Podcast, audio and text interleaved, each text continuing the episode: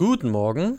Äh, ihr kennt das Format, eigentlich gibt es hier das witzige Intro, das ironische. Auf das verzichten wir heute, weil, ihr habt es mitbekommen, kein Bernstein ist tot und Max und ich sprechen darüber.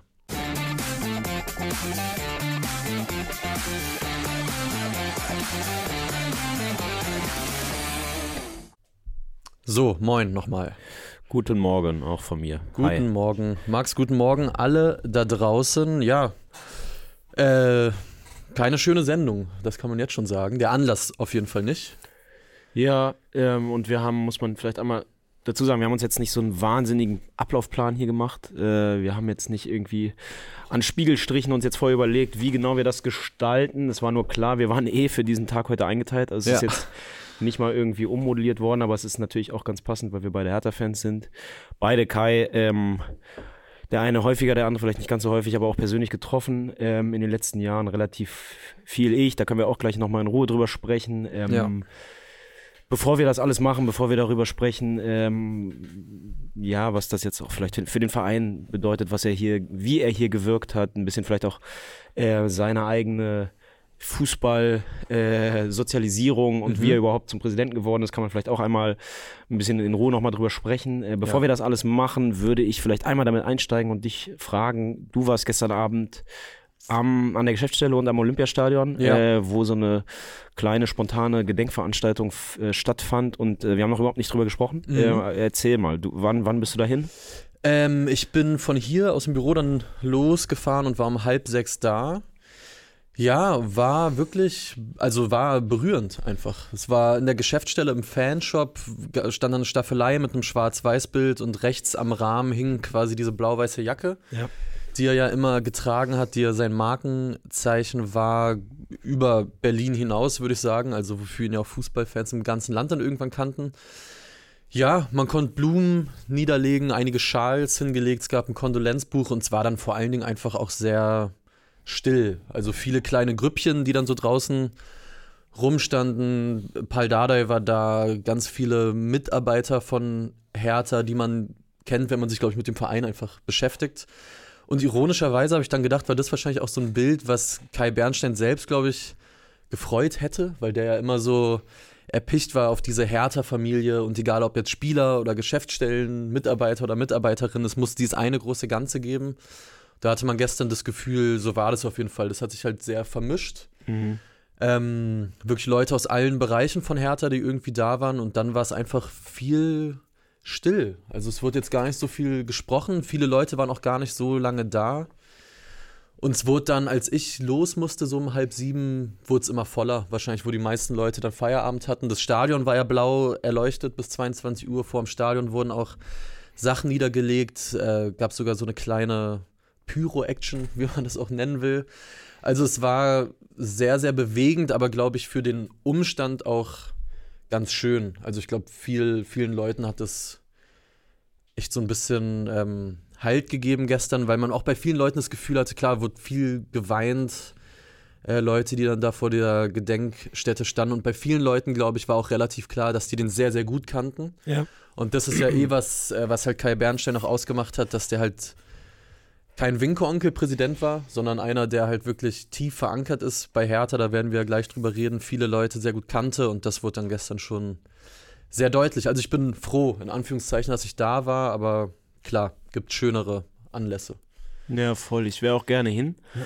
Ich konnte leider aus familiären Gründen gestern dann nicht hin, aber ich finde so dieser Impuls, der bei mir auch so da war, der ja auch so ist, wenn man jetzt äh, im, im Familienkreis zum Beispiel einen Todesfall hat, dieses, ey, Ja. mit Leuten, die auch eine Verbindung zu ihm hatten, sich zusammenzusetzen ähm, und gemeinsam zu trauern, so das hilft in solchen Momenten total. Und ich glaube, ähm, bei ihm jetzt natürlich in seiner besonderen Rolle äh, ist es, und das fand ich schon krass auch gestern, wenn ich so die Reaktionen äh, Mhm. bei Twitter vor allem gesehen habe oder auch in anderen sozialen Netzwerken, bei Instagram oder so, wie viele Leute, die auch selber gesagt haben, ich kannte den gar nicht persönlich und trotzdem Ja. hat mich das richtig, äh, hat mich das gerade richtig kalt erwischt und ich habe irgendwie so voll das Bedürfnis, unter Leuten zu sein, denen es ähnlich geht. Mhm. Äh, das fand ich schon erstaunlich und das zeigt, und es ist natürlich ähm, bitter, dass sowas erst dann so groß quasi mal besprochen wird oder reflektiert wird, äh, Klar. wenn, wenn ein Todesfall jetzt wie bei Kai einfach stattfindet, aber wie er dann doch gewirkt hat. Also Ja. dass er, er so vielen Leuten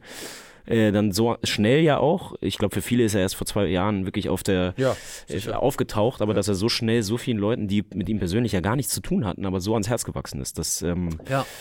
Ja, ist ein, ein sehr schönes Kompliment für, sein, für sein Lebenswerk. Ich, ich fand auch generell auch so die überregionale Anteilnahme fand ich gestern beeindruckend. Irgendwie das, was man so mitkriegt, die DFL-Jahresauftaktsversammlung wurde abgekürzt, alle möglichen Vereine haben sich geäußert, Fans aller Vereine und ich glaube, also schätze ich, der Grund dafür ist halt, glaube ich, dass halt Kai Bernstein jemand war, der mit dem sich, glaube ich, egal von wem du Fan bist, mit dessen Weg konnten sich einfach ganz viele Leute identifizieren. Einfach ein Typ, der so aus der Fanszene kommt, der Vorsänger war, der mal Ultra war, der ja auch bis heute in seinem Präsidentenamt für so einen Fußball öffentlich auch eingestanden ist, wie wahrscheinlich wir ihn uns oft wünschen und viele von euch da draußen auch. Also der ja glasklarer Gegner vom Videobeweis war, der gesagt hat, moderner Fußball ist nicht ganz sein Ding, der Fußball gehört den Menschen.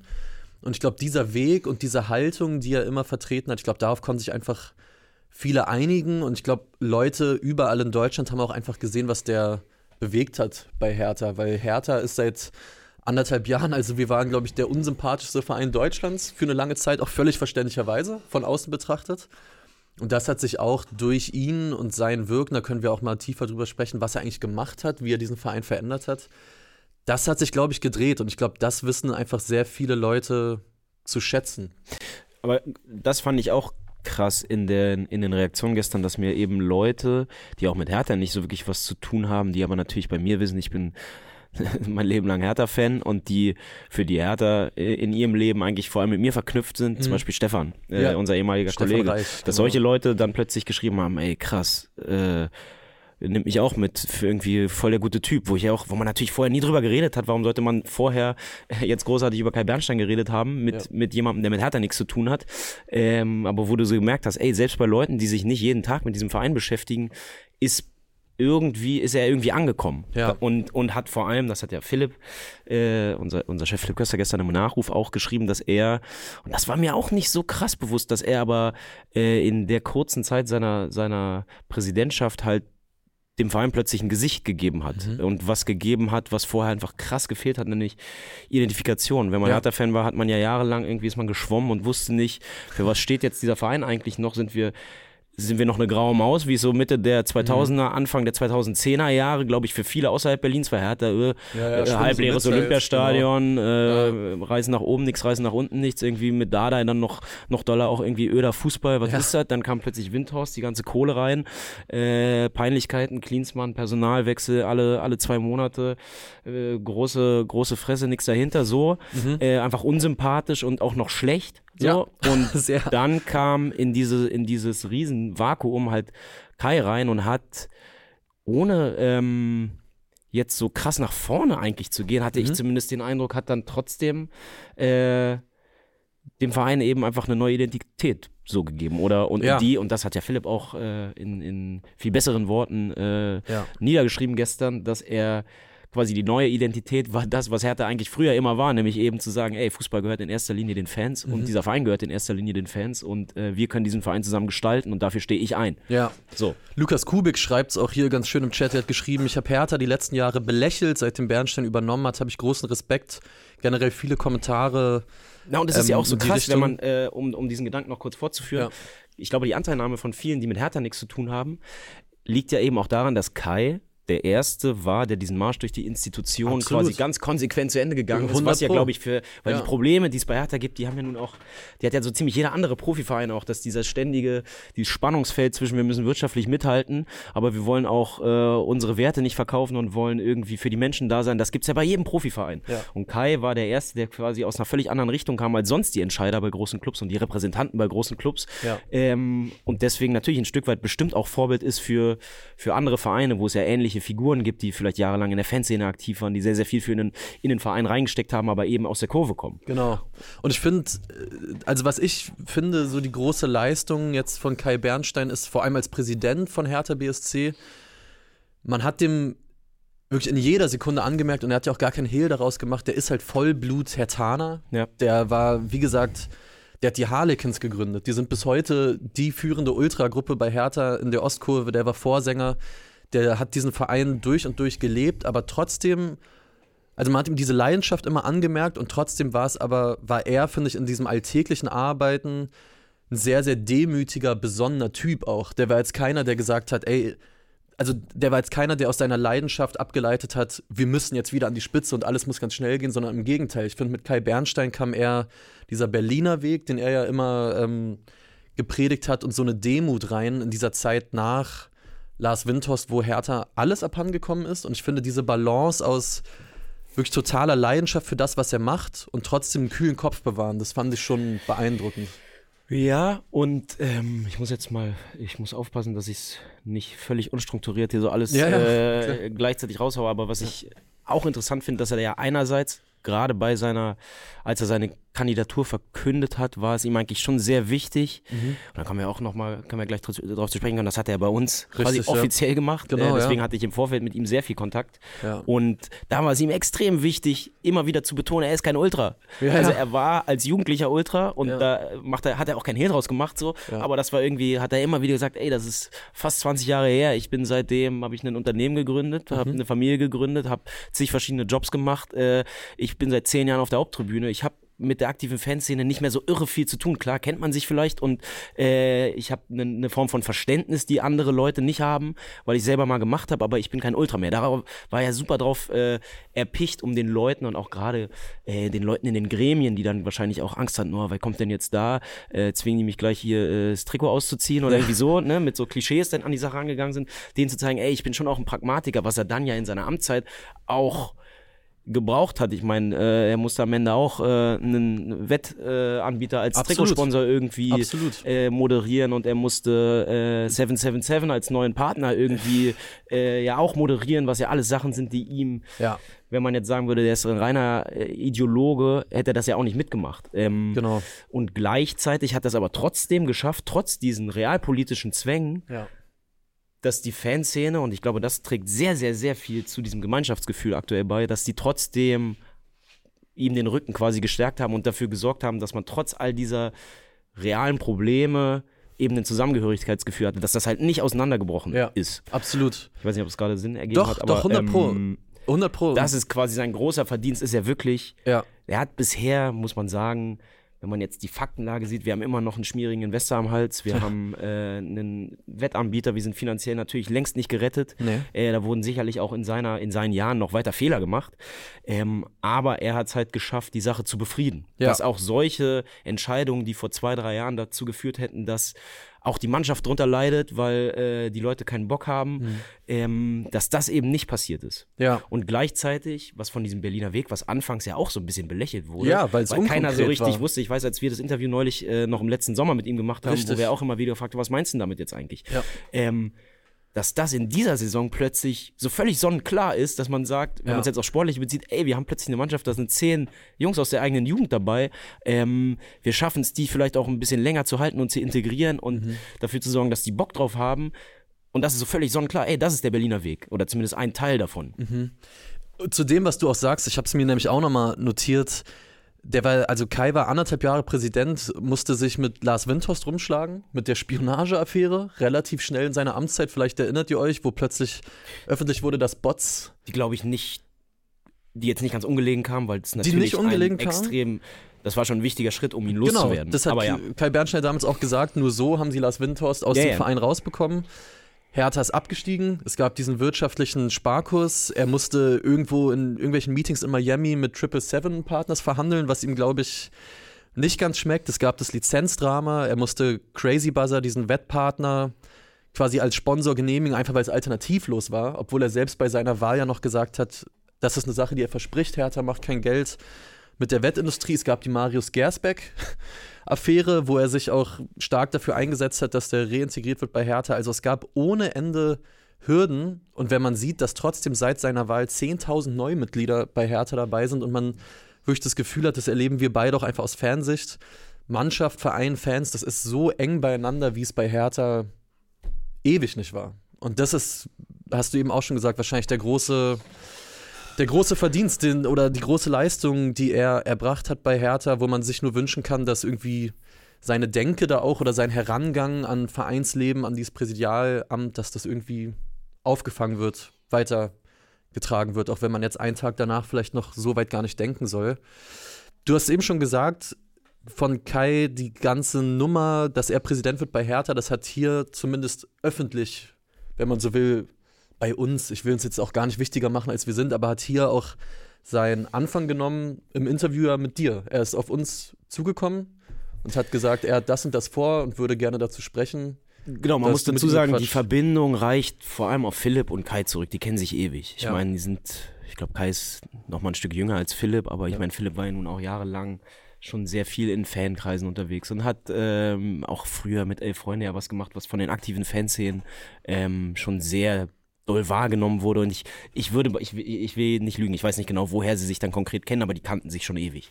Ja. Und als ich 2000, was weiß ich, 17 oder was, äh, wir haben so eine Reihe im Heft, äh, die Geschichte der Fankurve und da sollte ich über die Ostkurve was schreiben und dafür musste ich natürlich mit Leuten reden, die schon ein bisschen länger dabei sind und einfach mehr Ahnung hatten. Und dann äh, habe ich über Philipp den Kontakt von Kai bekommen, der eben die Ultras ja mitgegründet hat und einer der ersten oder der erste Vorsänger war. Ja. Und da habe ich ihn zum ersten Mal angerufen. Da haben wir nur telefoniert, aber schon da, das ist mir jetzt im Nachhinein auch, ja, habe ich mich jetzt gern dran erinnert, an dieses erste Telefonat, weil schon da ähm, keine Ahnung, ich war irgendein Typ, äh, der ihn angerufen hat. Äh, das Einzige, was er wahrscheinlich von mir wusste, war, okay, er ruft mir jetzt von elf Freunden an, will irgendwas über Hertha wissen. Ja. Aber schon in dem Telefonat weiß ich, ich habe ihm dann natürlich gesagt, ey, ich bin auch Hertha-Fan, ich bin der und der, ja, hat er gesagt, ah, okay, und äh, wann war es das erste Mal in der Kurve, bei welchem Spiel und wie fandest du es da und bla. Hast du gemerkt, okay, der hat schon ein ehrliches Interesse daran. Ja. Und damals für den Text, ich meine, das war irgendwie ich weiß nicht mal, ob er da namentlich am Ende vorkam oder nicht. Kann sein, weiß mhm. ich jetzt nicht genau, aber das war jetzt für ihn, glaube ich, nicht von großem Nutzen, würde ich mal behaupten. Außer, ja. dass er halt über Hertha reden konnte und seine Geschichte äh, so ein bisschen erzählt hat. Aber ansonsten hat man trotzdem schon gemerkt, auch allein da, das war jetzt nicht irgendwie von oben herab und äh, also das, das ist mir jetzt gestern auf jeden Fall klar geworden, als das sehr viele andere ja auch geschrieben haben. Dieses, mhm. ey, der Typ äh, war auf Augenhöhe, der war, Total. hat nicht wahnsinnig darauf geachtet, ob jetzt ein Gesprächspartner für ihn von Nutzen ist oder nicht, sondern ähm, war sehr umgänglich. So.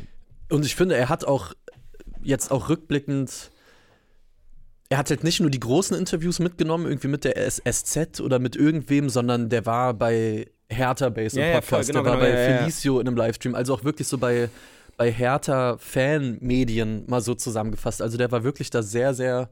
Ja, ja Sachen, nah die jetzt bei einem Gegenbauer zum Beispiel ja.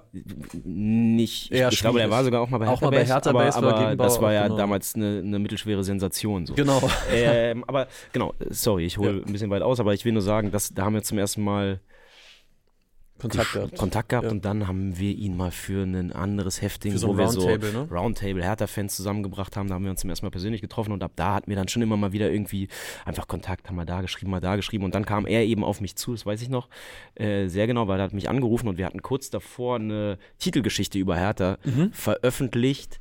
Ähm, in der Zeit, wo es in der Zeit, wo es relativ düster aussah, wo ja. diese ganze, ich habe mich da in erster Linie um diese äh, Doku gekümmert, die dann genau. am Ende nicht kam und er ruft mich an und ich dachte, oh je, jetzt äh, ist er sauer, weil wir irgendeinen Blödsinn geschrieben haben, keine Ahnung. Ähm, und dachte so, oh, hoffentlich äh, habe ich es mir jetzt nicht mit ihm verkackt. Ich weiß gar nicht genau, warum ich das dachte, aber mhm. manchmal hat man ja so, äh, ich weiß nicht genau, vielleicht war die Geschichte am Ende nicht so, nicht so zufriedenstellend. Ich weiß nicht mehr genau. Auf jeden Fall ja. dachte ich, oh, das wird jetzt ein Konfliktgespräch und gehe ran, also, ey, Max, bla bla bla, ey, du, ich habe eine News, bla bla, ich will Hertha-Präsident werden. Und äh, so, okay. Und dann äh, meinte er, er würde eben gerne Philipp und mir seine Vision vorstellen und dann war er hier in der Redaktion und hat er uns quasi seine Vihatana-Seite gezeigt und die Punkte, auf die er da, ähm, er hatte das ja zusammen mit einem, ich glaube mit Andreas Lorenz gemacht, gemacht, ja. ähm, seine Punkte da vorgestellt und wollte einfach, ich glaube in erster Linie natürlich auch von Philipp, weil der nochmal einen ganz anderen Blick auf die Sachen hat und äh, nen, nen, einfach smart ist so. Ich glaube, er wollte vor allem das Feedback von ihm haben mhm. äh, und äh, danach haben wir eben ein Interview nochmal gemacht und es war klar, dass wir damit oder er damit an die Öffentlichkeit dann gehen möchte. Genau. Über seine Ziele, bla bla bla. Und ähm, genau, dann wurde das dummerweise am Tag vorher, wie es immer so ist, von, ich weiß nicht, ob es BZ oder Bild war, aber mhm. ich glaube, die Bild hat es dann am Tag vorher geleakt, die haben es ja. irgendwie spitz gekriegt. Äh, aber er hat sich trotzdem nicht geäußert, bis wir das Interview raus hatten. Also auch da hat er sich auf jeden Fall dran gehalten. Er hat vorher nicht irgendwie ist nicht der Versuchung erlegen, äh, das dann selber zu verkünden, sondern wir haben es mit dem Interview gemacht, genau.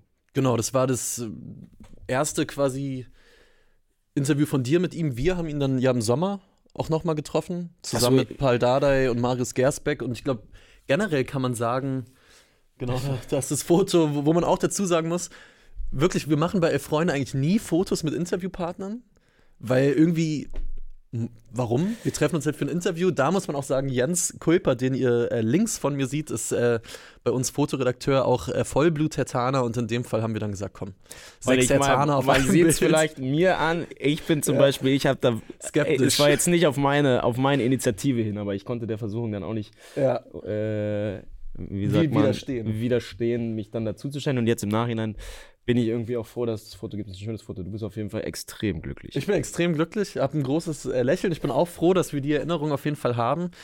Ja, und man kann dann sagen, auch der Kontakt, glaube ich, von uns, von unserem Laden quasi zu ihm ist ja nie wirklich abgerissen.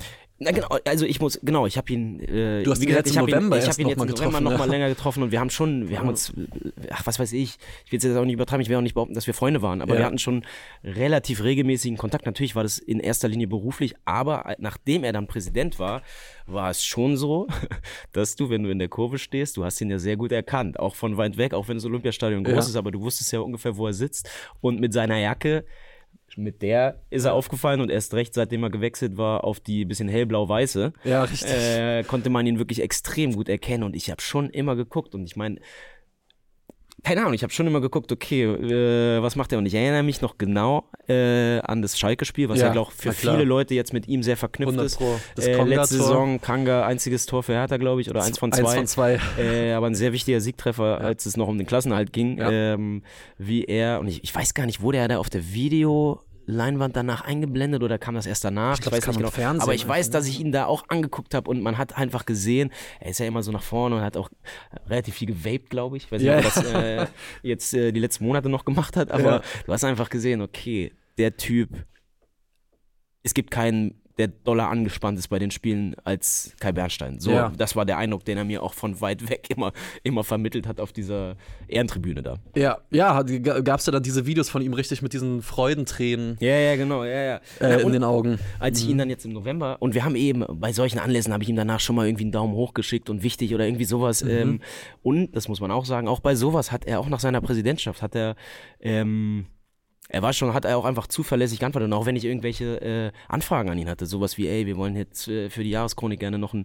äh, kurzes Gespräch mit dem machen. Man hätte ja auch sagen können, okay, äh, mittlerweile hat er irgendwie eine, eine Relevanz erreicht, wo er jetzt nicht alles äh, f- in die Richtung mitnehmen muss, aber auch da hat er immer ziemlich, äh, machen wir, kriegen wir hin, bla bla bla. Ja. Äh, war einfach sehr auch verlässlich und hat eben nicht äh, den Kontakt auch von sich aus jetzt abreißen lassen. Das war schon, ähm, fand ich auch natürlich cool. Und äh, als ich ihn da gefragt habe, da ging es ja so ein bisschen um seinen persönlichen Jahresrückblick 2023, viel passiert, äh, was sein Jahreshighlight war, Mhm. wo ich, das war noch vorm HSV-Spiel, aber wo ich gesagt hätte, was weiß Oh ja. ich, äh, keine Ahnung, irgendein Sieg, äh. Resetor oder so. Naja, Ja. aber das erste, was ihm, und er musste nicht lange nachdenken, war halt äh, die, das Einsingen vor dem St. Pauli-Spiel. Oh ja, als das war auch äh, gemeinsam mit äh, der aktiven Fanszene ja, der dafür Laufbahn. gesorgt wurde, dass auch die Gegentribüne und auch eigentlich die Haupttribüne mithüpft. Ja. Ähm, wo du so denkst, okay, du merkst, er hat halt schon einfach er hat halt einen Blick auf einen Verein, den so, glaube ich, nicht so wahnsinnig viele Funktionäre haben. Ja. Also, dass das quasi das, das war, was ihm als erstes eingefallen ist und ähm, auch, also da fand ich, war ich selbst halt von überrascht, dass er Total. das immer noch so lebt quasi. Dass für Total. ihn der glücklichste Moment in dem Jahr war, als das ganze Stadion zusammen äh, gehüpft ist so. Ja, nach dem HSV-Spiel, weiß ich auch noch, war einer der wenigen Momente, wo er dann selbst noch vor der Kurve war, Arm in Arm mit Zecke dann gefeiert, weil nach dem Spiel, das war halt für alle sehr speziell. Ganz kurz, äh, bevor wir weitermachen, vielleicht nur noch mal Eigenwerbung, in dem Sinne auf unsere Website, wenn ihr noch mehr lesen wollt. Es gibt den Nachruf von Philipp Köster. Wir haben ein Sammelstück gemacht, wo so die Hertaner der Redaktion ein paar Anekdoten aufschreiben. Ich habe eine Mini-Reportage von der Gedenkveranstaltung geschrieben. Wir haben dem nächsten Text online von Jan-Henrik Grosetzky, spricht man es, glaube ich, aus, ne? Kosecki, ja. Der ja beim BVB ähm, aktiv ist, auch ja, in den deutschen Fans lange schon ein Begriff ist, der so einen sehr persönlichen Nachruf geschrieben hat. Also ihr findet da noch jede Menge Lesematerial, wenn ihr möchtet. Wollen wir noch kurz zurückblicken oder wollen wir auch, wenn es vielleicht ein bisschen doof ist, sag ich mal, nach vorne schauen und überlegen, wie geht's jetzt weiter? Weil am Sonntag spielt Hertha gegen Fortuna Düsseldorf. Das Leben hält nicht an. So ist es leider nun mal. Ja, ähm, also was wir jetzt noch nicht gemacht haben, vielleicht können wir einmal Ja. ganz kurz die Station, oder? Um das Ja, gerne, kurz klar. zu würdigen. Ich glaube, Ähm, für die Leute, die das bisher nicht so eng verfolgt haben. Ich weiß nicht, ob das von Interesse ist, aber ich will einmal kurz erzählen, nämlich Ja. äh, er ist geboren im Erzgebirge. Im Erzgebirge, in Marienberg.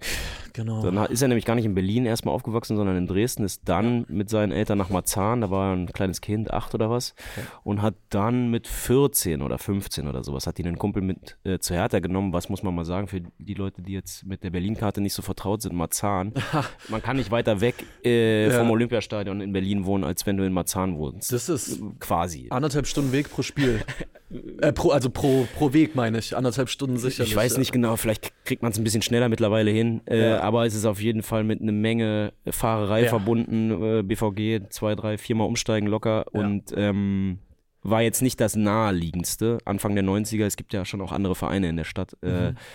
Union damals natürlich jetzt noch nicht so wahnsinnig relevant oder, oder nicht so groß einfach. Aber BFC zum Beispiel wäre so eine Nummer gewesen, die wäre, glaube ich, für, für den jungen Kerl in Marzahn naheliegender gewesen, als jetzt zu Hertha zu gehen. Aber wurde da mitgenommen, war äh, ziemlich schnell, glaube ich, sehr angesteckt von dem, was da passiert. Ich meine, zu der Zeit muss man auch sagen, Olympiastadion, äh, Anfang der 90er, das war leer. Das war So. leer. Da war Hertha kurz davor noch Drittligist. Das, Das, war, war, das war wirklich leer, aber ähm, natürlich auch ein guter Moment, um direkt selber zu gestalten. Und ich glaube, das hat ihn dann wahrscheinlich schon von Anfang an ausgemacht, dass er nicht einfach nur, wie ich zum Beispiel, ins Stadion ist und äh, sich das reingezogen hat, sondern da auch irgendwie mitwirken wollte und hat dann Ende der 90er mit äh, anderen äh, mit Mitstreitern die Harlequins gegründet und äh, sehr stark orientiert natürlich an Italien, wo sich die ganze Ultrakultur entwickelt hat, äh, Ja. versucht sowas auch in äh, in, im Olympiastadion zu, zu etablieren. Damals, äh, ich weiß gar nicht, ich glaube 98 gab es die Ostkurve noch nicht so, wie das heute ist. Zu der Zeit sind die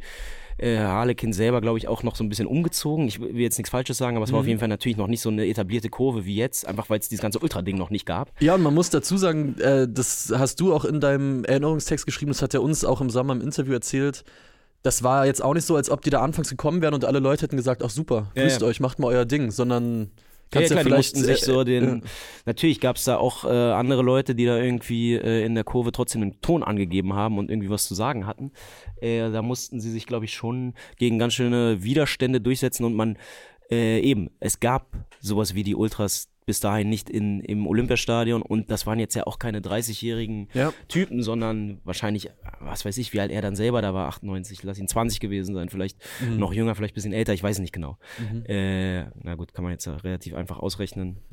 Äh, 18. Ja, So, und die 18. anderen äh, wahrscheinlich teilweise jünger, teilweise ein bisschen älter, aber halt junge, junge Typen, ähm, die sich da plötzlich nach vorne gestellt haben und den anderen gesagt haben, ey, wir machen jetzt mal das und das. Mhm. Kann man sich ja vorstellen, wie sowas äh, in einem Fußballstadion zu der Zeit ankam. Äh, genau, und dann war er hat das aber gut funktioniert und ich meine, das ist ja parallel in vielen Stadien in Deutschland äh, passiert, einfach, dass diese Ultrakultur auf dem Vormarsch war und er war bis 2006, glaube ich, dann Vorsänger der Harlequins, hat sich dann langsam Ja. äh, immer weiter zurückgezogen. Und parallel dazu halt auch wirklich so überregional bei vielen Fankongressen, in so vielen Fan-Interessensvertretungen. Es gibt ganz viele Fotos von ihm von Anfang der 2000er, wo er halt so bei so bei so ja, Talkrunden sitzt als Vertreter der Fanszenen Deutschlands, wenn man so will. Also der war wirklich vor allem Anfang der 2000er, was so organisierte Fanszenen in Deutschland angeht, einfach echt ein Zugpferd.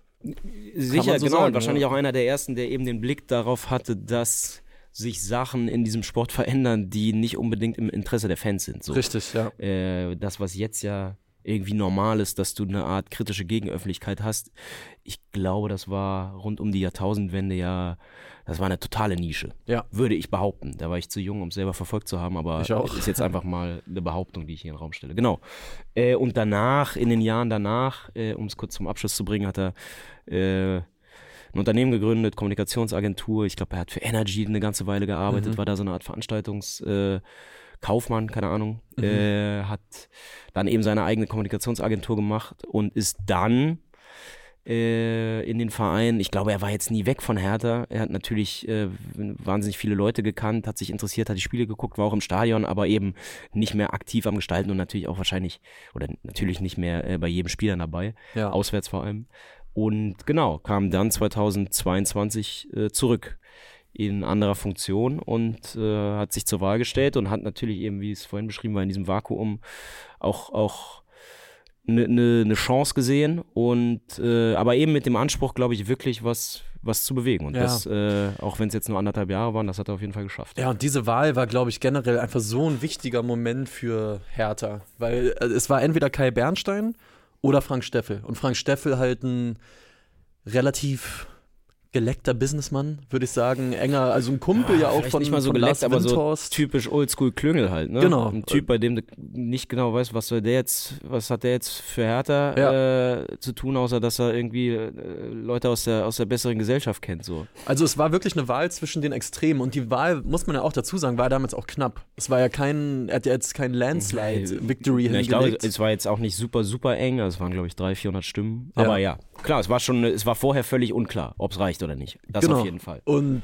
dann, ja, er hat es gewonnen und was er dann gemacht hat, ich glaube, darüber haben wir jetzt gesprochen. Er hat wirklich in sehr, sehr kurzer Zeit, äh, das haben wir wahrscheinlich nochmal viel mehr gemerkt, halt als Leute, die eben keine Hertha-Fans sind, echt eine Menge bewegt. Und ja, bleibt zu hoffen, dass das jetzt irgendwie weitergeführt wird.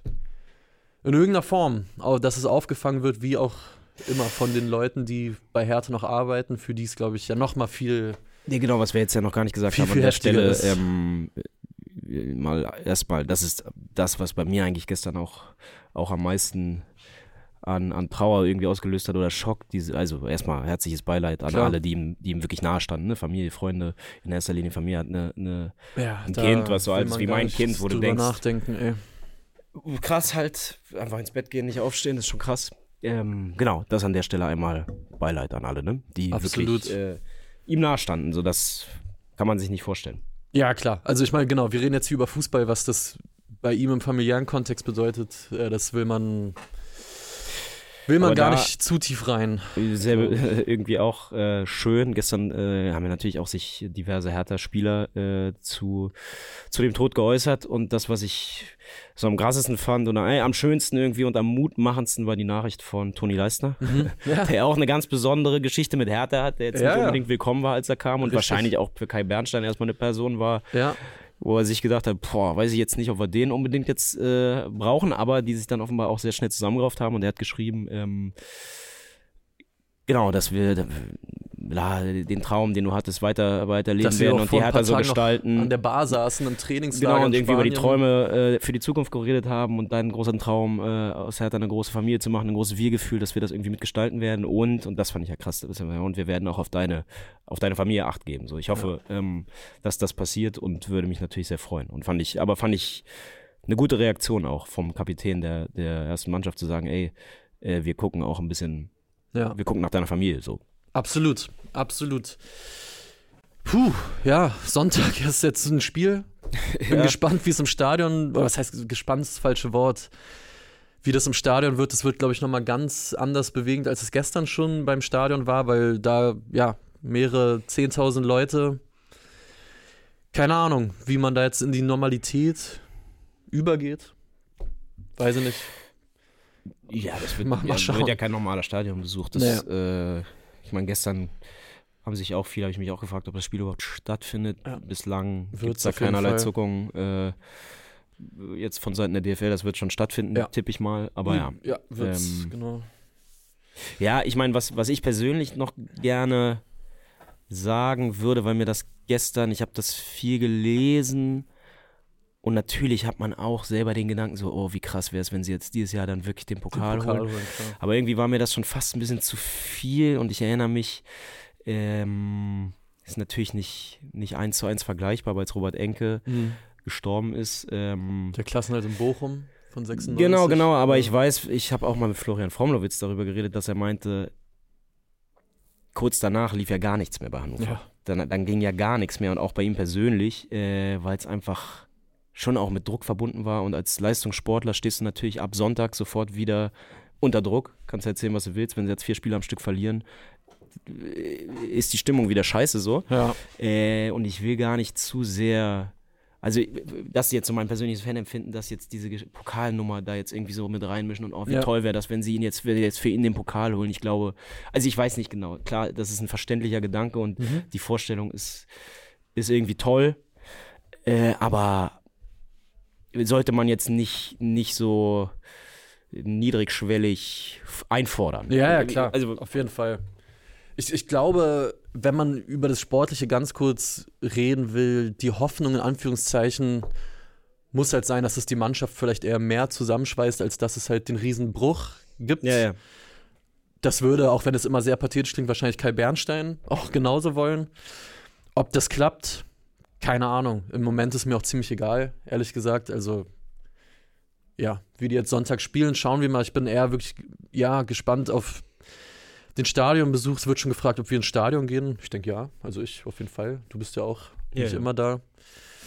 Können wir ja dann in Kürze mal noch berichten, wie es wird. Oder wie es war vor allem. Oder wie es war. Ja. Genau. So viel? Ja, ich bin leer. Ich bin auch äh, leer. Geredet, äh, über, keine Ahnung, ob es auch Sachen gibt, die. Genau, wir haben heute sollen, gesagt, wir, wir lassen den Rest irgendwie heute mal weg. Morgen ist dann wieder Standardprogramm. Danke für all eure schönen Kommentare, auch für die ganzen Erinnerungen, die ihr hier geteilt habt. Ähm, ich hoffe, es hat irgendwie, ja, was sagt man da? Keine Ahnung. Es war jetzt heute relativ wild, wahrscheinlich in der Struktur, aber ist halt so. Ähm, ist für uns alle auch noch so ein bisschen frisch. Von daher, hoffentlich hattet ihr trotzdem irgendwas von dieser Sendung. Mir hat Spaß gemacht, darüber zu sprechen. Spaß in Anführungszeichen, tat gut, glaube ich, sich mal so lange nochmal auszutauschen darüber. Und schauen wir mal, wie es weitergeht. Genau, und zum Abschluss eben nochmal mein, mein ehrliches und herzliches Beileid an alle, die ihm wirklich nahe standen. Äh, Absolut. Ich wünsche euch viel Kraft für die nächsten Tage und äh, ja, ich hoffe, dass die Anteilnahme, die so öffentlich jetzt von allen Leuten kommt, äh, auch dabei hilft. Genau. Ähm, genau, das zu verarbeiten. Kann ich mich nur anschließen. In dem Sinne, danke äh, fürs Reingucken. Bis morgen. Ha, ho, he, Hertha BSC. Wir sehen uns.